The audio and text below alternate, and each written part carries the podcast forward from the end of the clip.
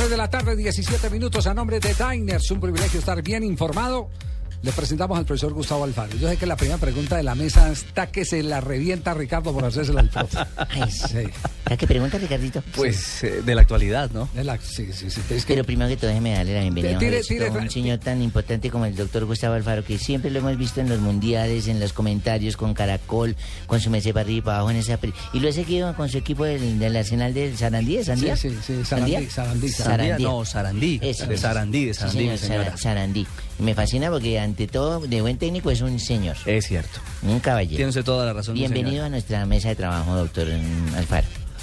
Señora Talía. Hola, profe. A ver, María. profe, buenas tardes. Hola Ricardo, ¿cómo anda? Un placer estar con ustedes. No, aquí. Hombre. Tire la primera antes de que ponga las espinilleras. Listo, lancémosla. ¿Qué pasó? ¿Por qué, por qué termina este proyecto de, de esta manera? Un proyecto que, mire, lo decía Iván René Valenciano y nosotros lo hemos reiterado y la gente lo sabe en Colombia, hasta la sociedad ha sido exitoso por donde se le mire, a veces con muy poco recurso humano y más con talento y, y- y capacidad de- del líder de este grupo, Gustavo. Eh, se terminó porque creo que las cosas no marchaban como correspondía, porque no se habían dado una serie de circunstancias como tenían que darse en el arranque de este semestre. Eh, y después del partido con Peñarol de Montevideo, le comunico al presidente que al final del torneo mi decisión era terminar mi vinculación con Arsenal de Sarandí, que era lo más sano para todos avisarlo por tiempo, no por ninguna cuestión de especulación, sino porque sentía que por ahí estábamos llevando la situación a un eventual desgaste que, que no podía borrar los cuatro años anteriores que habíamos pasado, entonces eh, le comuniqué eso. Y después, en virtud de eso, ellos tomaron la, la decisión de, que, de no llegar hasta fin de año, de, de prescindir de mis servicios cuando habíamos clasificado para la, siguiente fase de la Copa y bueno, yo no ahí no, no analizo los porqués, sino que asumo las, las decisiones y, y como tal las acepto, más allá ¿No, de ¿no le sonó a retaliación? No, no, la verdad, se lo dije al presidente y se lo dije a don Julio también, creo que, que no lo merecía y creo que no lo esperaba. Eh, pero cada uno es dueño de tomar las decisiones que, que crea que debe tomar. Entonces, y lo mío es aceptarlas. Eh, como tal, eh, yo doy las gracias por haberme dado la posibilidad de, de haber trabajado a lo largo de cuatro años en este proceso, más dos antes, en seis años en Arsenal. Eh, fundamentalmente porque más allá de los resultados uno encontró un ámbito para desarrollar un proyecto y donde sinceramente eh, las cosas fueron mucho más lejos de lo que uno se esperaba.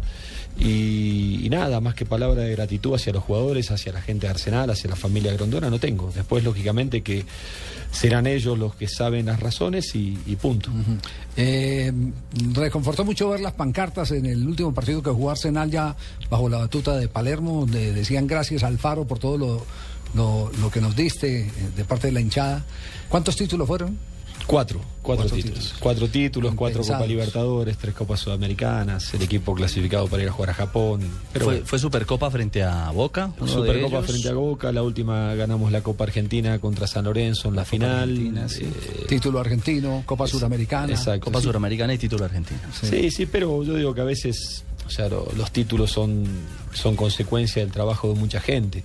Sí. Eh, tuve mucha colaboración, pero bueno, se ve que era el momento de, de terminarlo y se terminó. Lamentablemente no, no, me pude despedir de la gente como quería, no tuve esa, esa posibilidad, no tuve la posibilidad de, de seguir adelante en la Copa Libertadores porque era la primera vez que Arsenal podía pasar de la fase de grupos, estábamos en octavo de final, ahora hay que, había que jugar con, con Unión Española, una, una eliminatoria que, que creo que nos podía dejar en, cuartos de final también.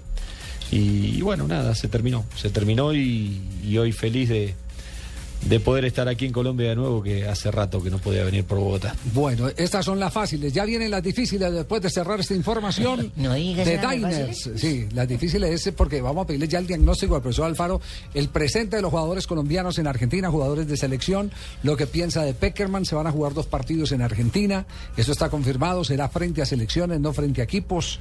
Todo, todo ese tema nos, nos interesa porque es bueno ir, ir confrontando eh, cuál es la ruta que tiene Colombia y un especialista de alta competencia como Gustavo Alfaro nos puede dar algunas luces. y además me gustaría saber, Javier, si él tuvo algo que ver también con la contratación de Martín Palermo. De si Martín le preguntaron o... No, no, no, no. o- No, no, lo que sí eh, habían dicho de, de que a Martín le habían hablado para hacer la transición posterior cuando, cuando yo me vaya, pero bueno, después se aceleraron los tiempos y, y- y vino a, a trabajar Arsenal. Muy bien.